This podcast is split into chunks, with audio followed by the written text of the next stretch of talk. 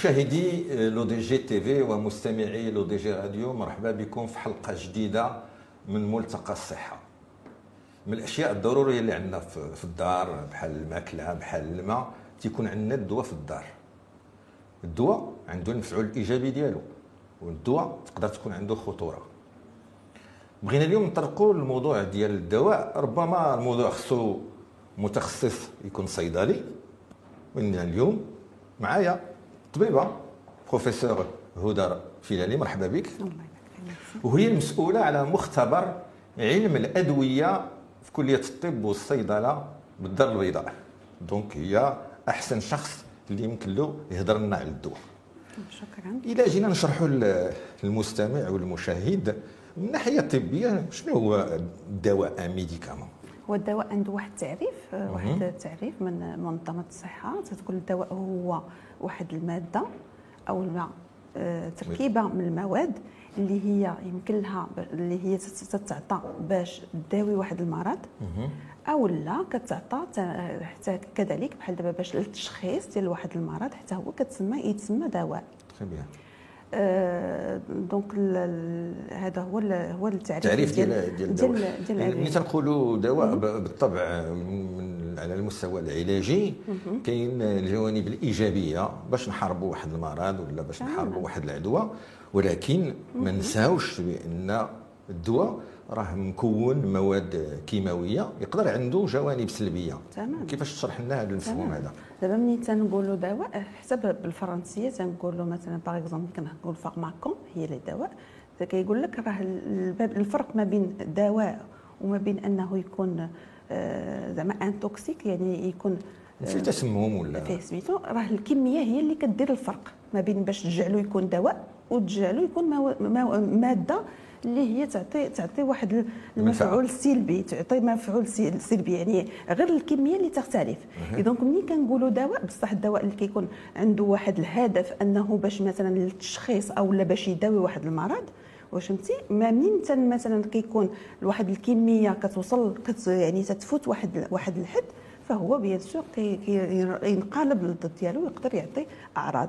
ولكن الأعراض كتقدر بعض المرات في يعني في عطينا الكمية عادية عادية ديال الدواء تقدر تبدا واحد الاعراض جانبيه وهذه الاعراض الجانبيه كتكون ناتجه على انه ذاك الماده سواء ذاك الماده يعني ما بين من غير انه المفعول ديالها الايجابي كتاثر على بعض الاعضاء اللي ما هي ما هيش مستهدفه بحال اللي تنقولوا ما هيش مستهدفه أو لا تيكون ذاك الشخص اللي خدا ذاك الدواء تيكون عنده واحد واحد يعني واحد يعني اكزاكتومون واحد المؤهلات اللي تتخلي يعني يا إما عنده مشكل في الكبد ديالو أو لا المشكل مثلا في الكلى ديالو ما كيصفيوش ذاك ذاك الدواء مزيان et donc تيكون عنده هذه الأعراض الجانبية تتكون عنده يعني كثيرة. بالنسبة للشخص عادي. بروفيسور هدى الفيلالي قلتي الدواء يكون عنده المفعول ديالو على حسب الكمية. على حسب الكمية. اسمح لي نطرح عليك سؤال وقيل حتى آه، كاين حتى مفهوم ديال السن.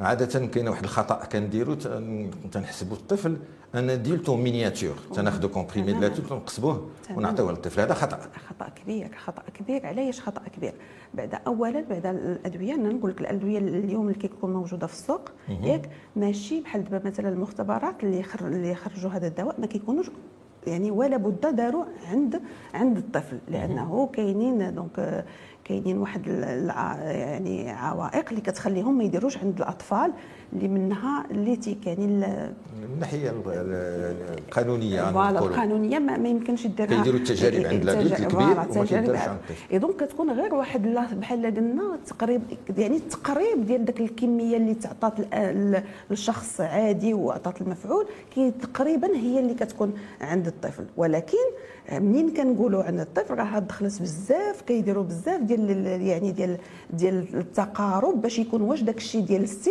مقارب مع ذاك الدواء. لأنه كيف قلتي أنت c'est pas un adulte en miniature لأنه الطفل بصح الطفل عنده عنده مثلا par exemple غير في بالنسبة ال métabolisme يعني في ملي كيدوز للكبد ذاك الدواء فالطريقة باش هو تيتهرس عند الشخص مثلا اللي عنده 24 سنة و25 سنة ما فوق ماشي هو اللي عند الطفل اللي باقي داك يعني le système métabolique يعني يلاه كيتصوب يلاه تيتقاد كاينين أنزيمات اللي هما باقيين ما ما وجدوش باقيين l'immaturité ce qu'on appelle l'immaturité métabolique باقي في التطور. نفس الشيء لأنه في الكلى حتى الكلى باقي بعض المرات باقي ما كملاتش مثلا النضج ديالها ويقدر يكون donc التصفية ديال ديال الدواء ماشي نفس الشيء. الانزيمات اللي كاينين مثلا في يعني في في المعدة ماشي نفس الشيء. وزيد وزيد. والطفل اللي هي بحال دابا في منظمة الصحة أصلا الطفل مقسم بزاف ديال المراحل.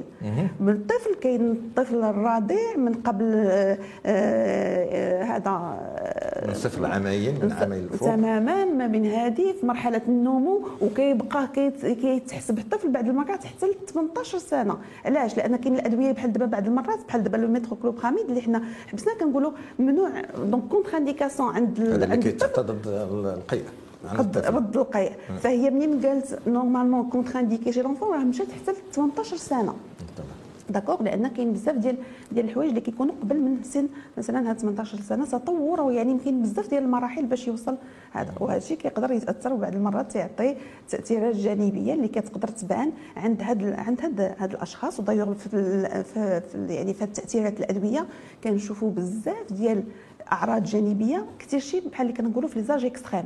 عند الأطفال وعند اللي هما عندهم سن أكثر من 65 سنة. العلاج لأنه هذا عنده مازال في مطور النمو إيه.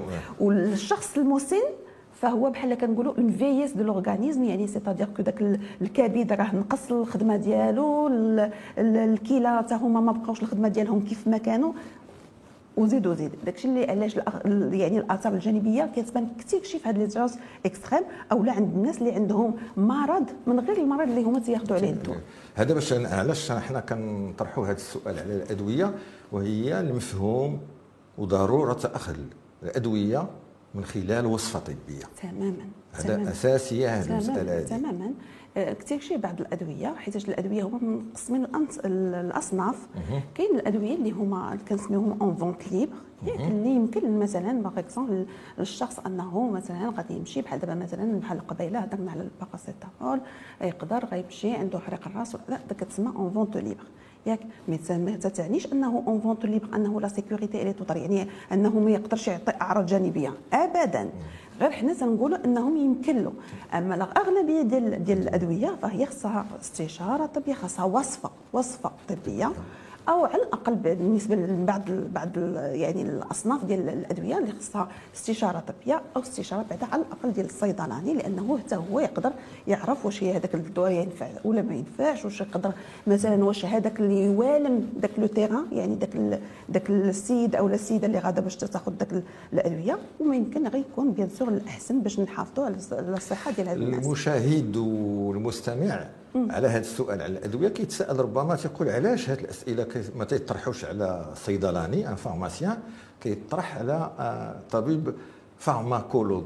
من pharmacologie. هنا باش نشرحوا للإخوان والمشاهدين شنو الفرق بين la pharmacologie la pharmacie؟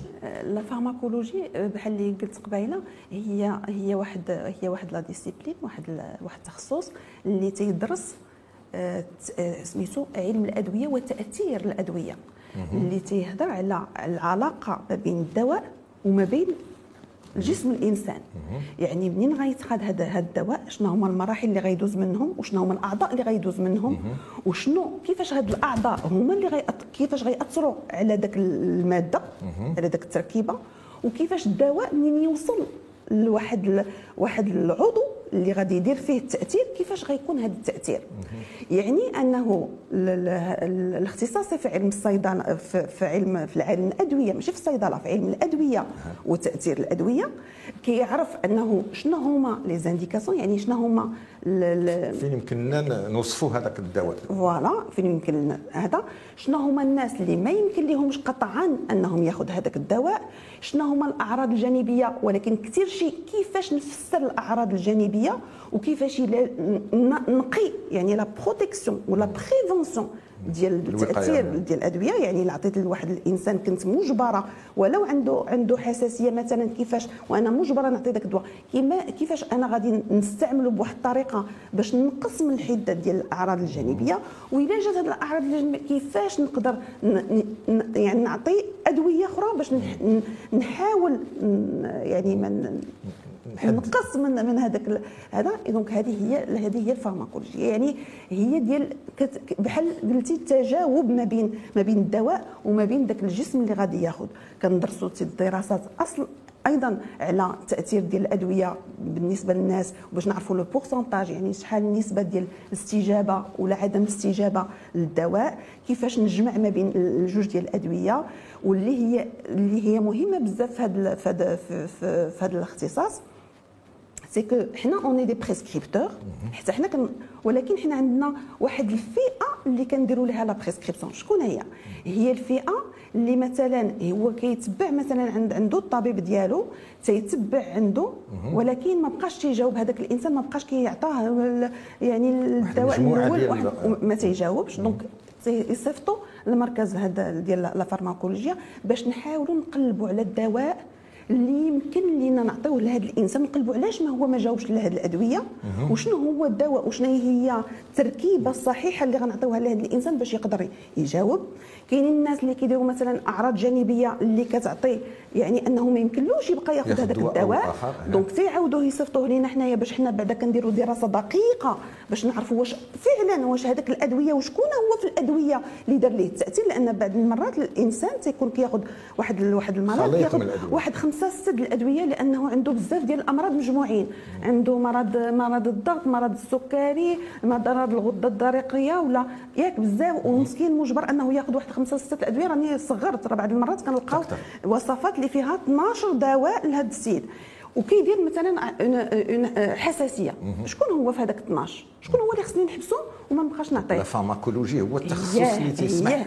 هو اللي تيسمح بالدراسة ديال هذه الأدوية وشكون بالضبط اللي عطات هذا وكيفاش أنا غادي نحيد هذاك وشنو هو المواد المادة اللي غنستبدلها كتسمى la substitution le traitement substitutif et faire le suivi ديال هاد les malades donc les malades ديالنا c'est des malades un peu particuliers qui posent un problème de prescription يعني اللي عندهم مشكل ماشي في في في في, في الدواء.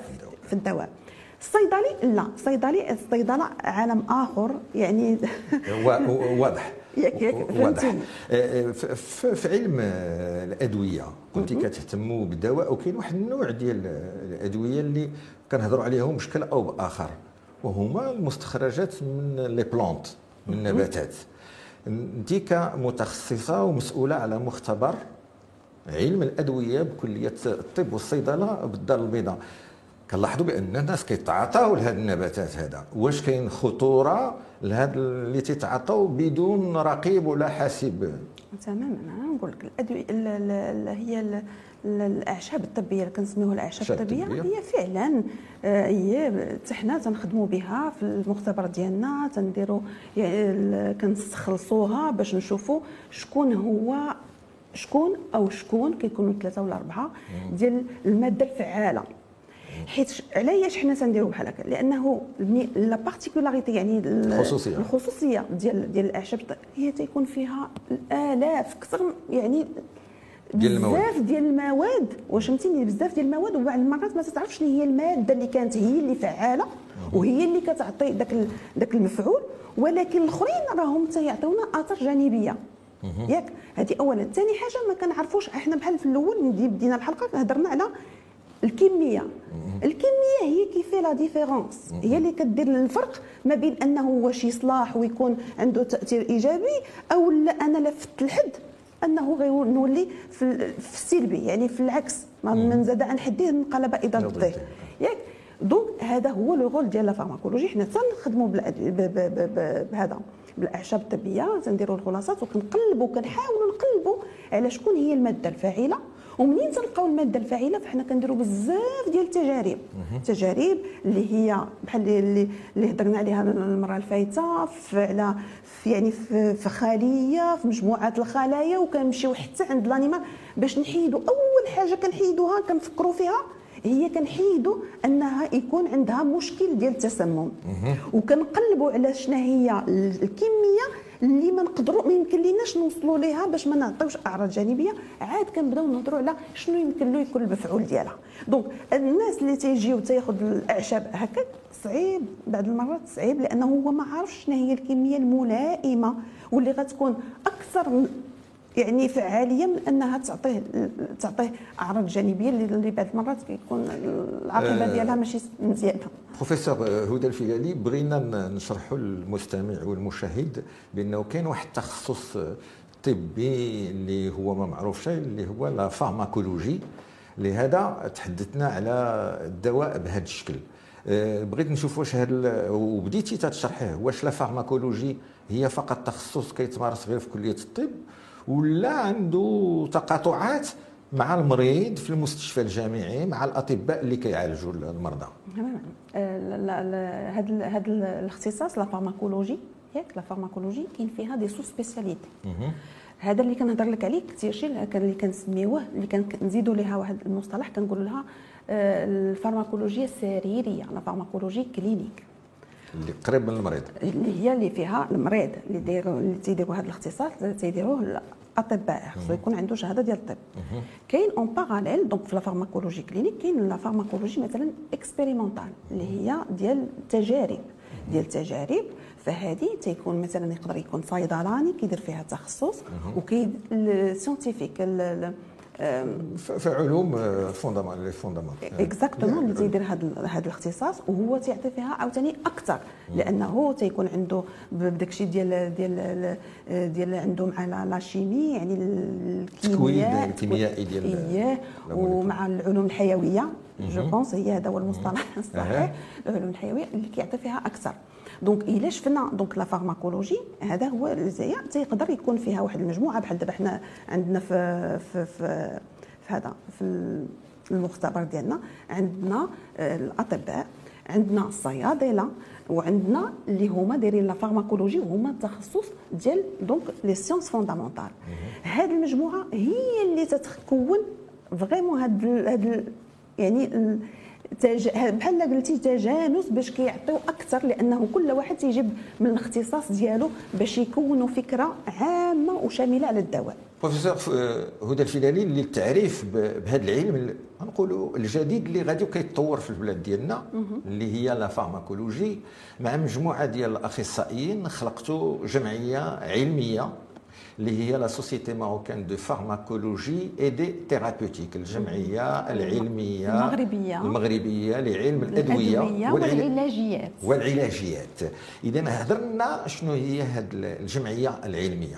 هذه الجمعية العلمية تأسست في 2019 مجموعة ديال ديال ديال الأطباء المتخصصين.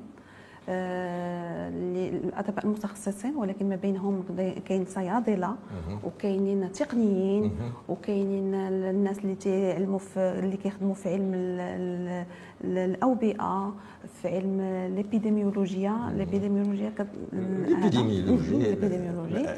ياك الهدف الهدف منها هي التعريف بهذا بهذا بهذا بهذا بهذا العلم. العلم العلم هذا. وثاني حاجة كتحاول كتحاول أنها زعما تخلق فرص اللي تمشي أنها تسونسيبيليزي يعني تحسس يعني المغاربة باهميه بأهمية اخذ العلاجات ولكن بحذر وأنه بحال اللي قلتي قبيلة ياخذوا الاستشارة الطبية وأنه الأدوية دونك لما تخادتش في يعني بطريقة بطريقة صحيحة فهي تقدر تآدي. كتنيش الجمعية الأهداف ديالها هي أنها les formations médicales continues هي تعاون على أنه دائما يكون الجديد تكوين طبي مستمر في علم الأدوية لأنه مهم. لأن قلتي إلا خديتي اليوم الأدوية كاين يعني آه، سنة بعد سنة كاين مجموعة ديال الأدوية عاد كتظهر جديدة وخص الطبيب اللي هو مثلا تخرج هذه واحد أربع سنين ولا خمس سنين بعد المرات ما كيكونش عنده وقت باش يعرف هذاك يتعرف على المعارف ديالو. تماما. فهي ما بين الأهداف ديال هذا الجمعية. وفي الهدف ديالها هو غتنظموا المؤتمر الأول. تماما. ديال الابتكار. الابتكار الابتكار الدوائي. الدوائي ومن خلاله ملي شفنا البرنامج مثلا غير ناخذوا مثلا هضرت كتهضروا على دي انسولين نوفيل كتهضروا على أدوية جديدة واش هذه غادي تشكل نوعا ما واحد النوع من آه، سميتو une petite révolution واحد الثوره على كيفية علاج بعض المرضى. تماما تماما. هادو ما بين الأهداف ديال ديال الجمعية أنها إن شاء الله donc هذا اول اول أول مؤتمر ولكن غيكون هذا المؤتمر غيكون سنويا. والهدف ديالو أنه كل سنة يعرف بالمواد اللي عاد بانت جديدة ويعرف بهم ماشي غير يعرف بهم فقط فيعرف ويقول شنو هو المستجد بالنسبة لهذه الأدوية اللي كاينة جديدة بالنسبة للأدوية اللي كاينة اللي هي كاينة déjà في في, في يعني في السوق. شكرا بروفيسور هدى فيلالي وهذا نداء موجه ربما للمستثمرين اللي عندهم شوية ديال الفلوس وبغاو يستثمروا في في الدواء. كاين مؤتمر اللي غيهضر على المستجدات العلاجية والأدوية 3 4 يونيو 2022 بالدار البيضاء. باش نختموا الحلقة ديالنا بروفيسور هدى الفيلالي بدينا على الدواء عنده الجانب الإيجابي والجانب السلبي ديالو. لحد الآن حنا كدول في طريق النمو نستهلك أدوية اللي كنستوردوها من الخارج. دابا انت عندك مختبر ديال البحث في علم الأدوية. واش اليوم؟ واش غدا؟ نقدروا نحلموا ونقولوا بانه غيكون دواء مصنع بعلماء بباحثين مغاربة. خصنا نحلموا. خصنا نحلموا وني واش الحلم كافي بوحده ولكن لا ولكن خصنا نحلموا. كيبدا كيبدا بالحلم وبال بالعمل. وبالعمل. بالعمل بالعمل موجودين زعما تبارك الله المغرب الطاقات موجودة. موجودين الكفاءات موجودة. اللي يمكن اللي تنقول أنه وحتى يعني la volonté كاينة. يعني راك فهمتني يعني كاينة. الإرادة الإرادة السياسية. خص اللي خص هي خص. donc ما عرفتش شنو هي les fonds. يعني خص نساعدوا هاد هاد الباحثين هادو نساعدوهم بجميع بجميع الوسائل. يعني بال يعني بال يعني الفلوس بهذا لأنه خاص ولا بد. ومني كنقول لك أنا تنحلموا حيتاش كاينين كفاءات ويمكن لهم يديروا اليوم كاينين في مراكز اللي تيقوموا بهذا العمل. خص هذا العمل هذا العمل غير يشوف النور. البلد ديالنا المغرب خصو تكون عنده سياده سيادة دوائية لأنها غتحل بزاف المشاكل.